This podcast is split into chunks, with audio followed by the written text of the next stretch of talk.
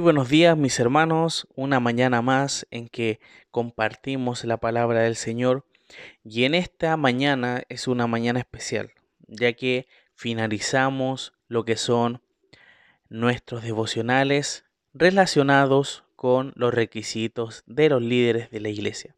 Hemos visto durante todos estos días, hacia atrás podríamos decir, los requisitos de los ancianos, de los diáconos y también de las diaconisas. Y vamos a finalizar esta mañana, como les dije, con este tema, que son los requisitos de los líderes, y ya mañana continuaremos con un nuevo tema, ya una nueva eh, idea para poder ir creciendo, por supuesto, con los devocionales que estamos aprendiendo todos los días. Así que para finalizar eh, este devocional, vamos a ver la última parte de, este, de esta sección, hemos visto que ellos, eh, los, los diáconos que ejercen bien el diaconado, ganan para sí un grado honroso, como vimos el día de ayer.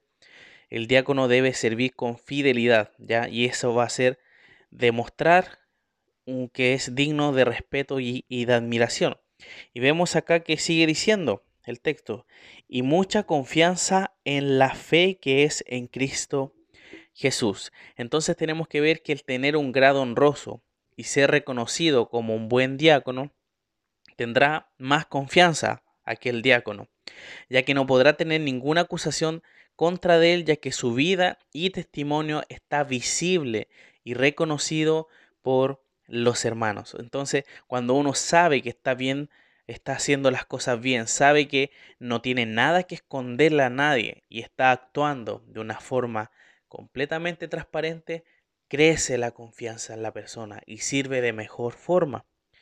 Pero toda esta confianza, hermanos, no es por sí mismo, no es porque esa persona, eh, por su esfuerzo o con sus propias fuerzas, podríamos decir, se dedica y gana esa confianza para sí mismo, sino que esa confianza proviene de Cristo Jesús. Quien vive a Cristo, o sea, quien lo refleja, mis hermanos, que en dependencia de Él, o sea que lleva todo en oración, que demuestra una fidelidad en el servicio, o sea, haciendo todo para la gloria de Dios, se fundamenta, o sea, Él, su confianza está fundamentada en la gracia que le conduce al éxito para el Señor, ¿ya? Y eso lo entendemos claramente y vemos en la escritura, en el Antiguo Testamento, con el ejemplo de José de que el Señor estaba con José y la casa de Potifar en este caso era bendecida por causa de José, porque Dios estaba con José. Y vemos en este caso que Dios estaba fundamentado, anda, perdón, eh, eh, José estaba fundamentado en Dios, estaba aferrado a Él y estaba en dependencia de Él. Entonces vemos que al ser fiel, el Señor bendijo, el Señor trajo ayuda a la casa, por supuesto. Entonces vemos que los diáconos que actúan de, de, una buena forma, que sirven realmente, ganan un grado honroso, por supuesto, y adquieren también mucha confianza, que es, por supuesto, en Cristo Jesús, para poder seguir sirviendo al Señor de mejor forma. ¿Ya? Entonces vemos, mis hermanos, que todos estos requisitos bíblicos tienen que tenerlo, por supuesto, los diáconos, ¿ya?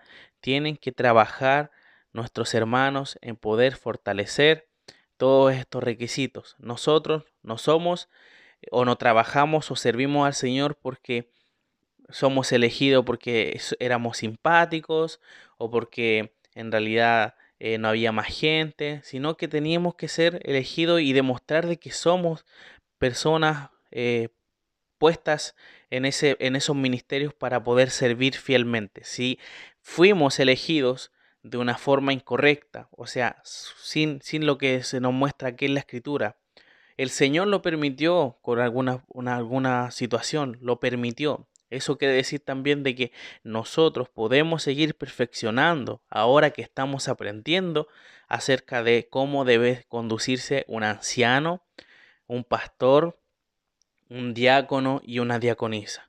Entonces, mis hermanos, que nosotros podamos entender también como iglesia local la importancia de que se cumplan los requisitos bíblicos de los líderes, los que están al frente, ¿ya? Y tenemos que orar, por supuesto, por ellos, para que también, no sabemos el día de mañana, otro hermano pueda estar al frente también sirviendo, ya que ha aprendido y ya que ha sabido cómo debe conducirse la iglesia, el Señor puede llamar adelante, por supuesto, para servir de forma visible a otro hermano. O sea, aquí no hay nadie que, pueda decir, ah, no, es que porque eh, en realidad no lleva tanto años la iglesia, eh, no puede servir, sino que tiene que llevar más años, etcétera. O sea, no pongamos requisitos por sobre los que la escritura está diciendo. La escritura es clara y nos dice que esos son los requisitos para aquellos líderes. Y realmente uno tiene que reflejar y ver lo que dice la escritura para que nosotros hagamos la voluntad de Dios. Si nosotros lo guiamos por otras cosas que están ajenas a lo que nos dicen en esta sección de Timoteo y también que, se menciona en Tito, estamos eh, dejando de lado la palabra o lo que el Señor dice. Así que mis hermanos, que esto nos sirva para saber y confirmar a futuro a los líderes de la iglesia, a los que conforman el servicio visible de la iglesia local. Así que mis hermanos, por supuesto, que ellos, a través de su ejemplo, podamos nosotros también aprender de ellos y crecer, por supuesto, como iglesia. Te agradecemos eh, también al Señor porque hemos podido durante todo este tiempo escudriñar de a poquito, paso a paso, cómo son estos requisitos. Y es solamente gracias al Señor. Gracias al Señor porque nos da también el, privilegio de poder aprender de esa forma. Agradezco al Señor también por poder dedicar todo este tiempo a, enseñar requisito por requisito para que sea de mejor bendición y privilegio a mis hermanos de mi iglesia local. Agradezco al Señor por permitirme conocer más de Él y poder transmitirlo, por supuesto, a mis hermanos. Vamos a terminar esta sección que hemos eh, titulado como requisitos de los líderes con un momento de oración. Te agradecemos Señor porque tu fidelidad es tan grande para con nosotros. Gracias porque nos das los tiempos para poder ir aprendiendo de a poquito.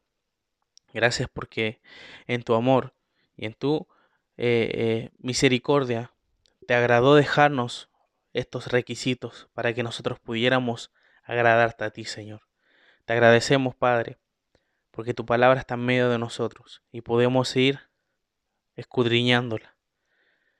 Te pedimos, Señor, que podamos ser las personas que son mencionadas en estos requisitos, que podemos ser pastores, ancianos, que podamos ser y decir, yo soy aquella persona que se menciona en los requisitos. Que un diácono pueda decir, yo soy esa persona que se menciona en los requisitos, una diaconisa, puede decir, yo soy la que se menciona en esos requisitos. Ayúdanos, Señor, a poder perfeccionarnos y trabajar en los, en los puntos más débiles que quizás tenemos. Y por supuesto, orar para que tú levantes a futuros siervos para que puedan seguir trabajando en tu obra. Te damos muchas gracias por este tiempo que hemos podido tener en donde hemos aprendido y vamos a tener que seguir aprendiendo y recordando todas estas cosas, Señor. Muchas gracias por tu fidelidad y tu amor para con nosotros. En el nombre y por los méritos de Cristo Jesús te agradecemos. Amén.